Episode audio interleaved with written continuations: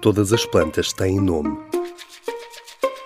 Dúvidas sobre o mundo vegetal respondidas pelo Jardim Botânico. António Gouveia, diretor do Jardim Botânico da Universidade de Coimbra, responde à pergunta: qual é a planta mais rara do mundo?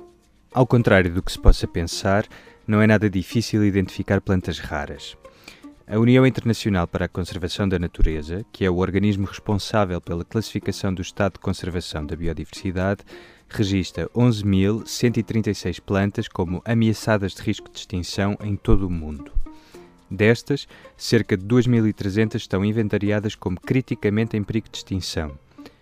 Num grau ainda mais crítico, mais de 30 espécies estão extintas na natureza, ou seja, sobrevivem apenas em jardins botânicos e outras instituições ligadas à conservação, raríssimas, portanto. A lista de plantas raras cresce todos os anos e os grandes culpados deste aumento somos nós.